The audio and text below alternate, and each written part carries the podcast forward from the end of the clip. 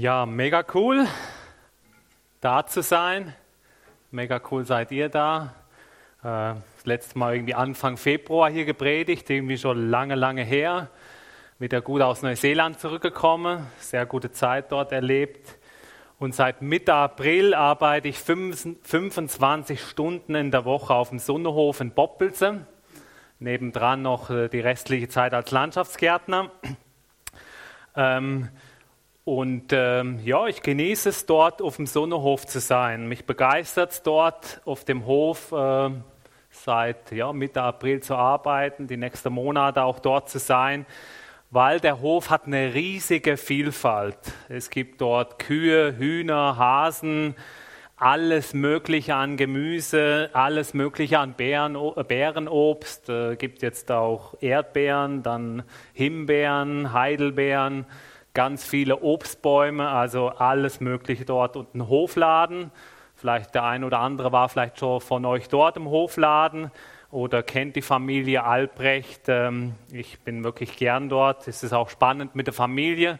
Ähnliche Familienkonstellation, wie, wie ich aufgewachsen bin.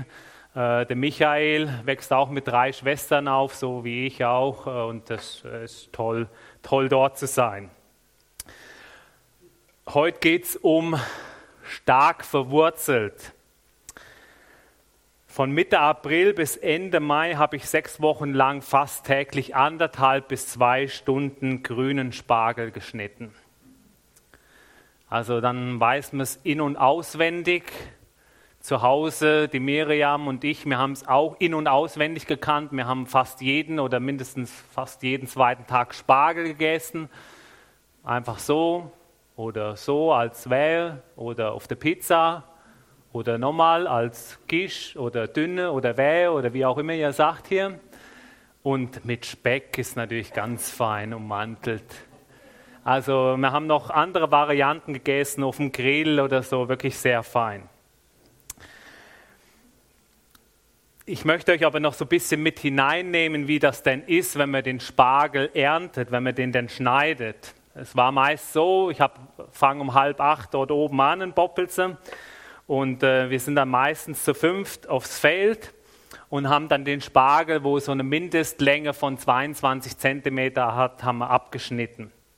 Und äh, körperlich recht intensive Arbeit, weil man ist immer so gebückt dort, geht dann, äh, nimmt dann alles so in die Hände rein und, äh, und das geht dann so nach, nach einer Stunde merkt man es dann langsam im Rücken. Und wenn es dann zwei oder mal zweieinhalb Stunden geht, dann ist es, äh, wird es langsam anstrengend. Aber mich hat es begeistert, wie, wie der Spargel wächst, mich mit dem Spargel auch auseinanderzusetzen.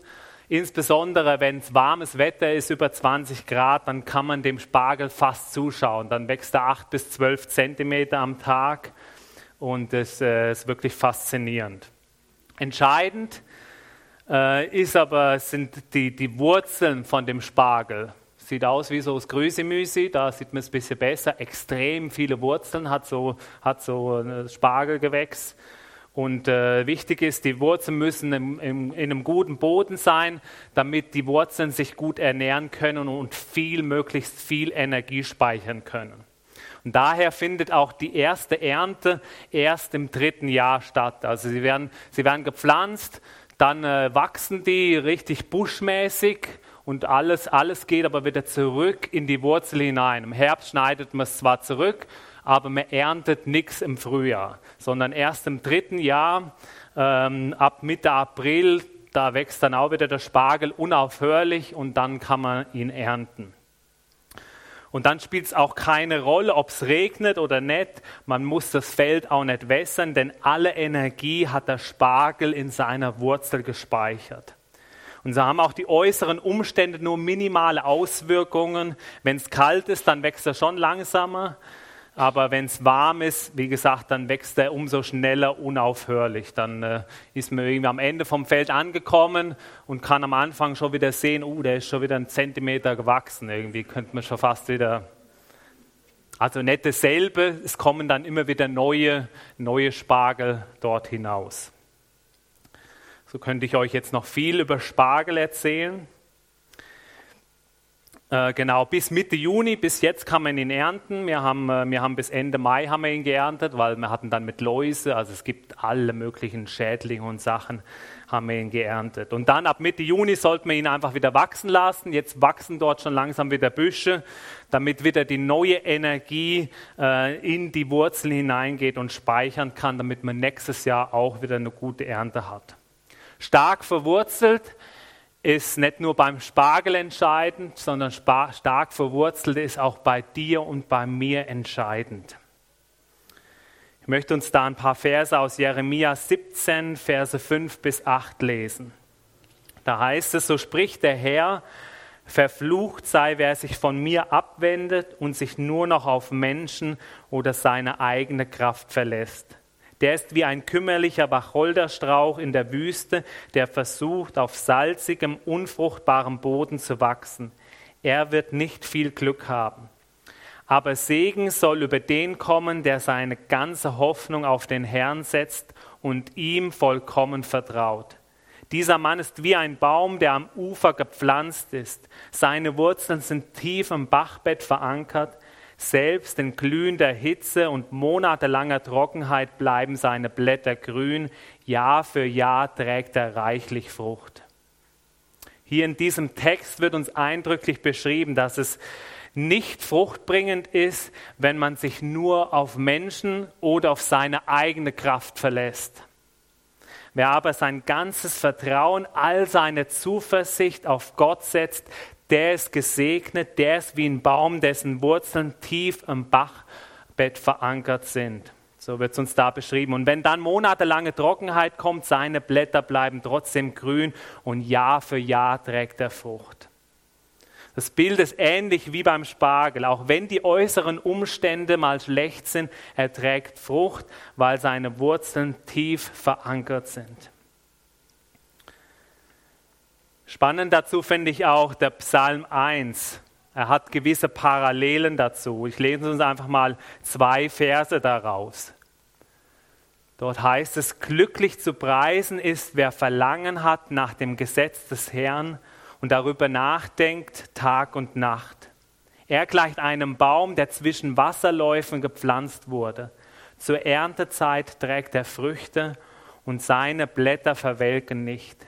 Was ein solcher Mensch unternimmt, das gelingt.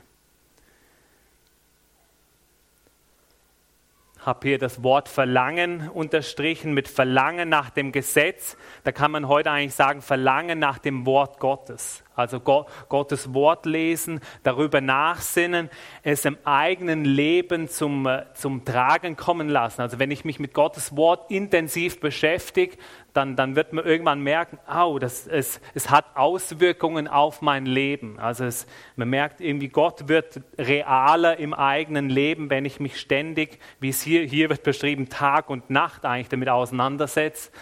Ist noch interessant, wie andere Bibelstellen das übersetzen mit glücklich zu preisen ist, wer der Luther sagt, wer Lust hat. Also das wird man heute, glaube ich, nicht mit Bibel, Bibellesen in Verbindung setzen. Wer Lust hat äh, am Gesetz Gottes, also am Wort Gottes oder ja, Freude hat am Wort Gottes. Und ich glaube, es gibt nichts Schöneres, wenn, wenn, wenn, wenn, wenn, wir das erleben, wenn das passiert, hey, ich habe Freude am Wort Gottes, weil ich merke, hey, es verändert mich, es hat, es hat einen Impact, es, es löst was in mir aus. Und ich ich freue mich jetzt, ähm, dass ich nicht einfach nur reden muss, sondern dass der David Gas äh, nach vorne kommen darf und ähm, ich mich mit ihm kurz unterhalten darf, was er für Erfahrungen in den letzten Monaten gemacht hat.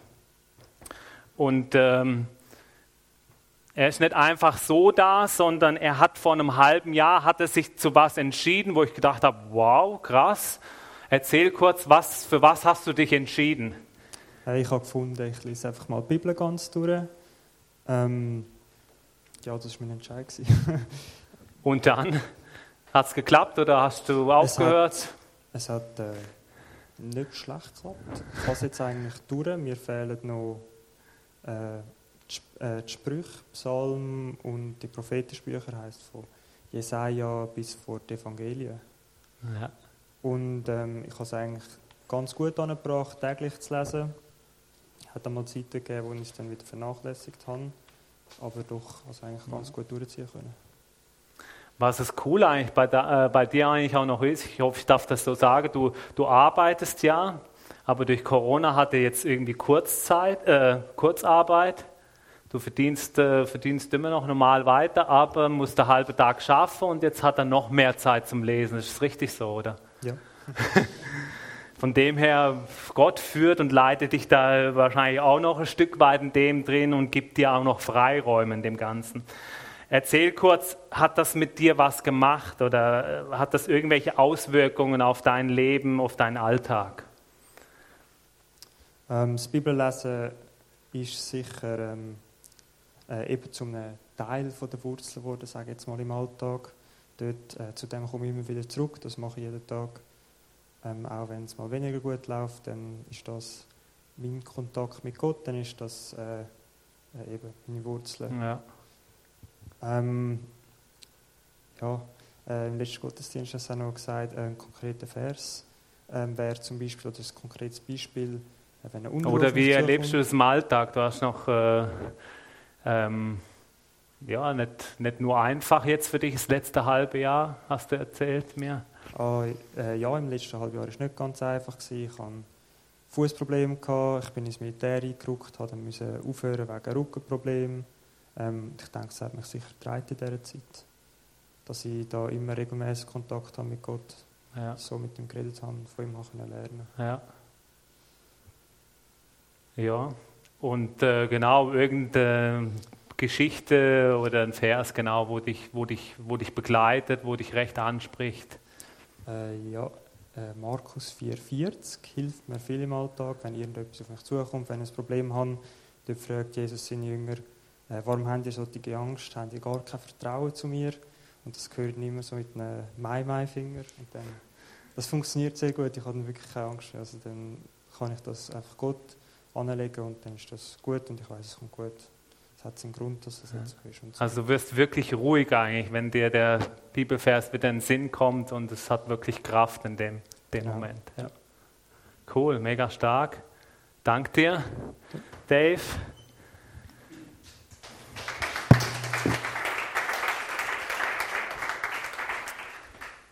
Äh, mich begeistert es irgendwie, das mitzuerleben. Da bin zusammen mit dem Dave auch in der Kleingruppe und äh, vor paar Monaten oder vor zwei Monaten ungefähr haben wir uns mal getroffen, der David und ich.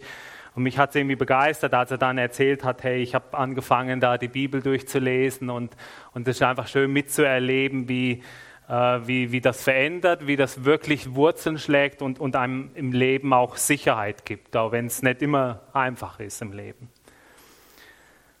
Kommen wir zurück zu, ähm, zu äh, Jeremia 17, möchte ich euch wieder mit hineinnehmen.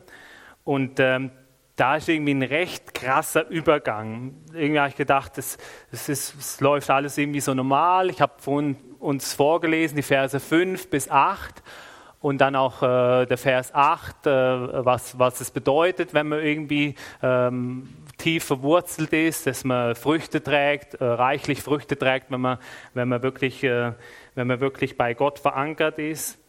Ähm, übertragen gesagt. Und dann heißt es hier im Vers 9, trügerisch ist das Herz mehr als alles und unheilbar ist es. Wer kennt sich mit ihm aus? Ich, der Herr, bin es, der das Herz erforscht und die Nieren prüft. Trügerisch ist das Herz. Trügerisch noch, ja, andere Bibelübersetzung heißt trotzig, undurchschaubar, hinterhältig, abgründig.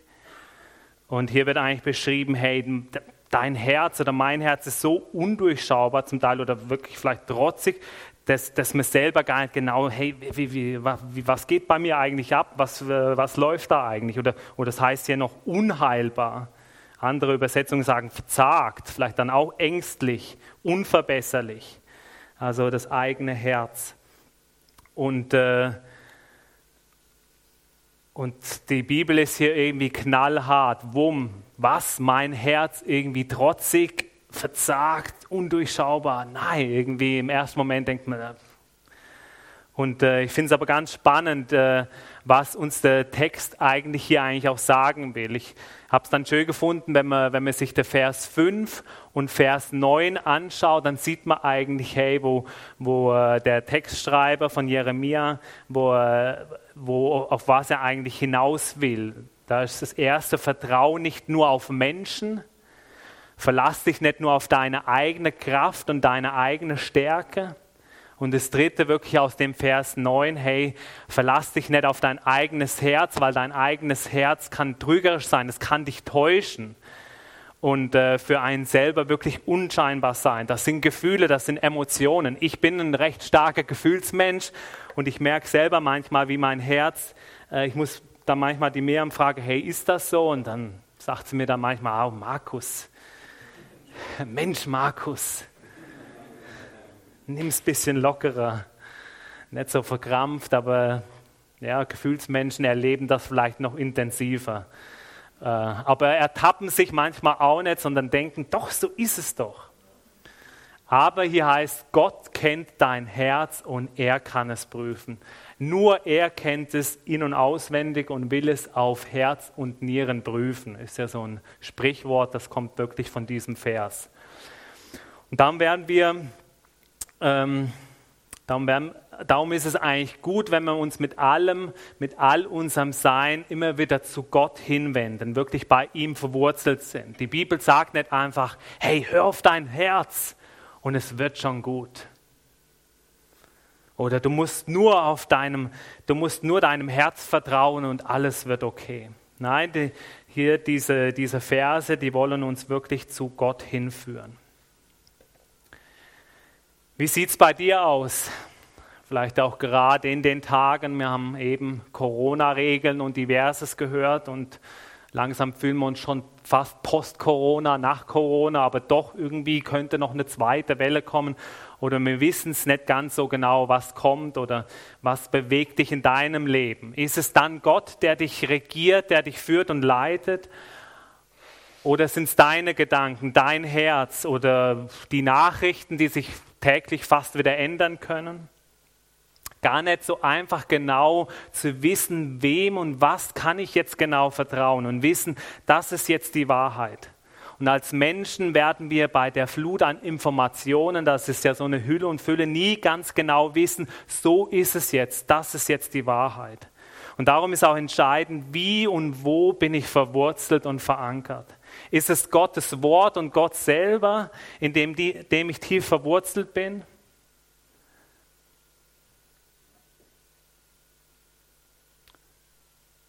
Oder was, was greift da noch nach dir? Ich habe mich vor ein paar Wochen selber ertappt. Ich habe auch immer wieder mal Nachrichten über Corona gelesen und gemerkt, wie mich das eigentlich unruhig macht, weil es so viele äh, unterschiedliche Nachrichten dazu gibt. Und ich wollte gern wissen, ja, wie ist es denn jetzt wirklich? Was ist denn jetzt die Wahrheit? Und dann gibt es noch jenste Theorien dazu, was jetzt noch alles passiert und was der Bill Gates alles macht und wer noch alles und so. Jenste Theorien, wo äh, wir Christen auch schnell drauf anspringen, was alles passieren kann, was jetzt. Und ich, ich wollte gern wissen, was ist jetzt wahr? Und gleichzeitig habe ich aber auch gemerkt, wie mich Bibelverse, Gottes Wort ruhig und gelassen machen. Und immer wieder habe ich gemerkt, wie gut es ist, Gottes Wort neben all diesen verunsicherten Nachrichten zu haben. Und Gott hat mich in dem Moment, wo ich in seinem Wort las, wie näher zu sich gezogen. Und ich habe das wie der Dave eigentlich auch erlebt. Irgendwie hat er mich ruhig gemacht. Ich konnte irgendwie ablegen und sagen, ja, ich ich weiß eigentlich, du bist ja da, es ist eigentlich okay. Ich muss gar nicht genau wissen, was in Zukunft genau passiert.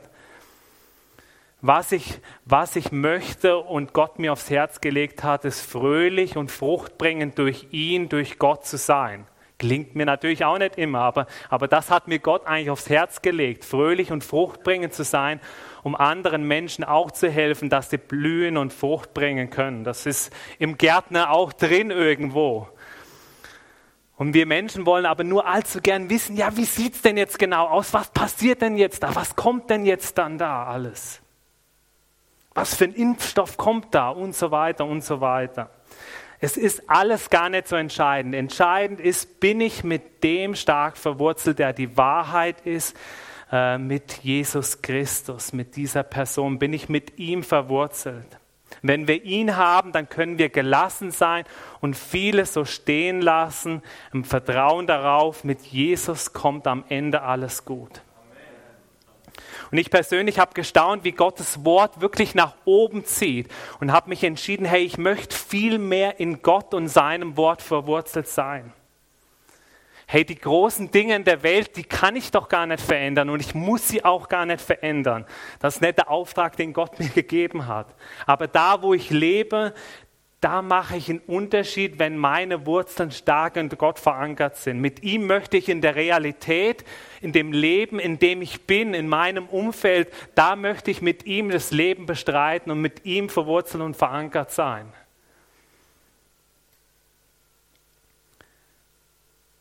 Zurück zum Spargel. Der Spargel hat auch so äußere Einflüsse. Vielleicht gerade so viele, habe ich manchmal das Gefühl. Wenn es stürmisch wird, fängt der Spargel an, krumm zu wachsen. Läuse sind gekommen, meine Güte, Läuse. Wildschweine sind da durch Boppelse übers Feld und haben da zum Glück nicht den Spargel kaputt gemacht, aber nebendurch sind sie und haben nach irgendwas gesucht. Zum Glück haben sie Spargel nicht so gern. Ja. Aber sie haben trotzdem den, das Feld irgendwie beschädigt. Überirdisch hatte das Einfluss, dass das krumm gewachsen ist. Jedoch die Wurzel ist so voller Energie, dass wenn wir den Spargel, wenn wir den zurückgeschnitten haben, ist er wieder nicht direkt an derselben Stelle, aber gerade nebendran, immer wieder täglich neu, neuer, schöner Spargel ist dort gewachsen.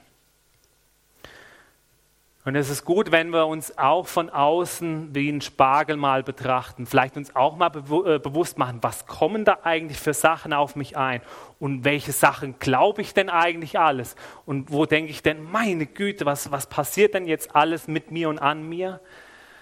Aber dann auch noch zu überlegen, hey, wie und wo bin ich denn verwurzelt, mit was fülle ich mich denn den lieben langen Tag? Wie kann ich in meine Wurzeln investieren, damit sie stark und tief werden? Wichtig ist, sind einfach wirklich praktisch, praktisch das irgendwie zu machen. Und ich habe überlegt, was, was sind denn so in den letzten Monaten Dinge bei mir gewesen, die mir geholfen haben, mich, mich mehr bei Gott zu verwurzeln. Natürlich hilft es mir, das auf dem Sonnehof zu arbeiten, ständig mit Verwurzelung zu tun haben. Das ist für mich was, was Geniales. Und für mich ist ein Ding, ist auch Gemeinschaft mit anderen Christen, mit motivierten Christen zu haben, mit, mit unserer Kleingruppe, wo ich merke, hey, äh, das hilft mir auch. Da kann ich anderen helfen, aber auch mir selber oder mit anderen wirklich im Austausch zu sein. Das Zweite, wo wir eindrücklich was vom David gehört haben, ist das Bibellesen. Wirklich Bibellesen, Bibelverse, ganze Geschichten, wo, wo, wo wir merken, hey, die Bibel, da ist das brutale Leben, wird da auch beschrieben. Aber Gott ist immer wieder derjenige, der der Anker ist, auch wenn manches wow, auch, auch recht krass dort ist. Aber er ist der Anker und, und bei ihm verwurzelt zu sein. Eine dritte Sache ist, sind, sind bei mir in den letzten Monaten irgendwie immer wieder aufgekommen, sind so Eselsbrücken. Da habe ich verschiedene. Ich erzähle kurz eine, die, die aktuell, der begegne ich fast jeden Tag, äh, der Eselsbrücke.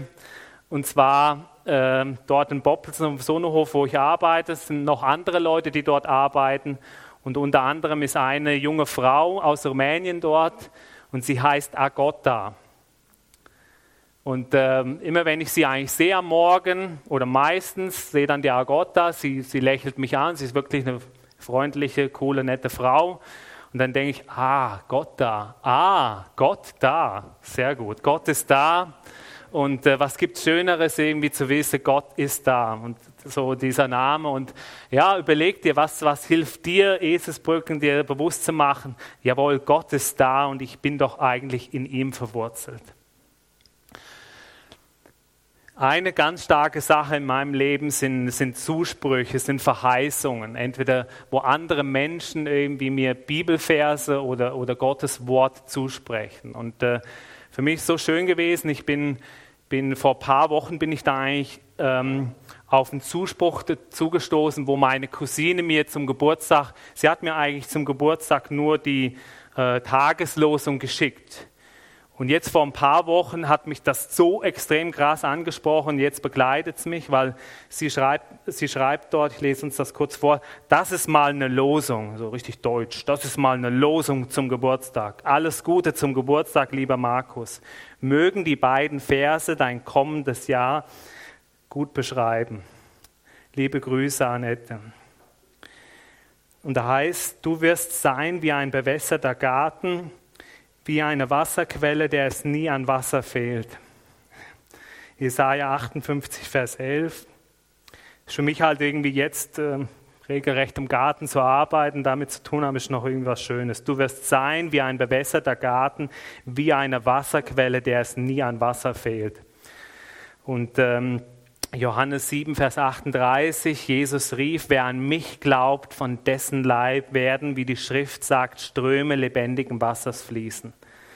Und äh, ja, mich begeistert das irgendwie, äh, so ein Zuspruch und dass er mich jetzt irgendwie begleiten darf und wie auch eine Verheißung sein darf. Was mich jetzt auch begeistert ist, dass äh, die Flavia nach vorne kommen darf. Und ähm, die Flavia ist ähm, in der WhatsApp-Gruppe und es ist recht spannend, was sie dort machen. Erzähl mal kurz, was ist das für eine WhatsApp-Gruppe und seit wann gibt es die? Also ich habe natürlich viele WhatsApp-Gruppen, aber eine, ähm, dort lernen wir seit dem Jahr, Anfang dem Jahr, jede Woche einen Bibelvers auswendig. Genau. Ja, also wo Flavia bei mir im biblischen Unterricht gewesen wäre, da wäre das noch hart gewesen, dass sie Bibelverse auswendig lernt. Aber jetzt ist sie seit Januar in der Chatgruppe, wo ihr Bibelverse auswendig lernt. Mega cool. Fällt es dir schwer, die Verse auswendig zu lernen? Wie, wie geht das so? Ja. Ähm, mal weniger, mal mehr. Äh, manchmal ist es einfacher, weil man kennt die Bibelvers schon irgendwie von früher oder so. Und dann kann man sich auch noch irgendwie ein bisschen mit beschäftigen, wie setze ich sie im Alltag um? Oder ja, was sagt es dir, wie kannst du die umsetzen im Alltag. Aber manchmal sind sie auch so mega lang und dann ist halt cool, da kannst du auch sagen, ja irgendwie, manchmal lerne ich auch nicht den Bibelvers auswendig, sondern mehr, wie kann ich ihn umsetzen und was sagt es mir im Alltag? Wie kann ich Gott mehr dienen? Oder wie kann ich ihn noch mehr erkennen im Alltag? Genau. Ja, ja das ist cool, weil es sind ganz verschiedene Leute in dem Chat. Und es ist cool, von jeder Seite mal zu hören, ja, was Gott ihm gesagt hat über den Bibelvers. Und das ist immer so eine Freude, wenn nachher so eine Sprachnachricht kannst du hören und einfach immer dazulernen. Das ist einfach mega cool. Mega cool. Erzähl uns doch, was, äh, wie hilft dir, hilft dir das im Alltag, wenn du einen Bibelvers auswendig weißt? Ähm, hast du ganz konkreten Bibelvers, wo dir hilft? Oder? Ja, also einer, ähm, der hat mich meinen Alltag sehr verändert. Das ist, der Herr ist mein Hirt, nichts wird mir mangeln. Irgendwie kennt man den Vers mega gut, aber irgendwie kann so wieder erfahren, neu, weil, ja, nichts wird mir mangeln. So viel ja, es gibt Situationen, da ist so viel los und denkst, oh ja, wie schaffe ich das, wie schaffe ich das, wie schaffe ich das, oh, das muss ich noch machen. Und dann weiß ich, hey, der Herr ist mein Hirt, nichts wird mir mangeln. Er wird mich führen. Und ja, ich darf es bei ihm ablegen, weil er führt mich. Er, mhm. ja, ich muss nicht aus eigener Kraft handeln. Yes. Mega so, cool. Wollte ich euch ermutigen, auch Bibelverse-Sendung ja. zu lernen. Ich könnte jetzt noch eine halbe Stunde zuhören. Aber jetzt ist gleich Punkt 12. Mega äh, vielen Dank.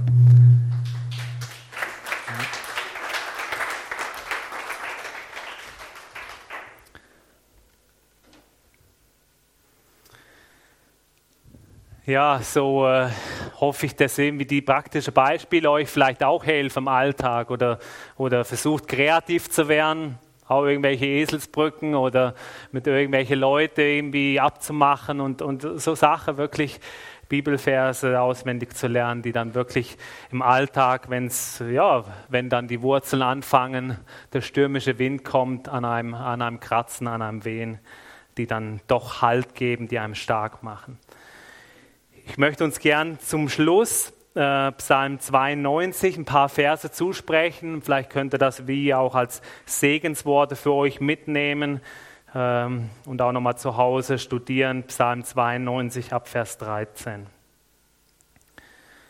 Da heißt es, alle, die nach Gottes Willen leben, gleichen einer immergrünen Palme, einer mächtigen Zeder auf dem Libanon. Sie sind verwurzelt im Haus des Herrn. Dort in den Vorhöfen unseres Gottes grünen sie immerzu. Selbst in hohem Alter sprießen sie noch. Sie stehen in vollem Saft und haben immer grüne Blätter. Mit ihrem ganzen Leben verkünden sie, der Herr hält sich an seine Zusagen, ja, er ist mein Fels, kein Unrecht ist bei ihm zu finden. Ich möchte gerne noch beten. Herr, ich danke dir, dass ähm, ja, du der Fels bist, dass wir uns bei dir verankert sein dürfen, dass wir auf dir stehen dürfen. Und äh, ich danke dir auch für die wunderbaren Zusagen aus deinem Wort, auch jetzt gerade aus dem Psalm 92, irgendwie sich das vorzustellen, Herr, irgendwie vor, vor deinem Haus, in deinen Vorhöfen zu sein, dich zu loben, dich zu preisen, irgendwie in dir verankert zu sein und zu grünen, Frucht, fruchtbringend zu sein. Und so möchte ich dich bitten, Herr, dass du jeden Einzelnen hier ansprichst, dass du jeden Einzelnen hilfst, irgendwie in, in, dir verankert, in dir verwurzelt zu sein und ähm, ja, mit dir gemeinsam wirklich durchs Leben zu gehen. Und äh, ja, dafür danke ich dir, Herr, und ähm, danke, dass du da bist. Amen.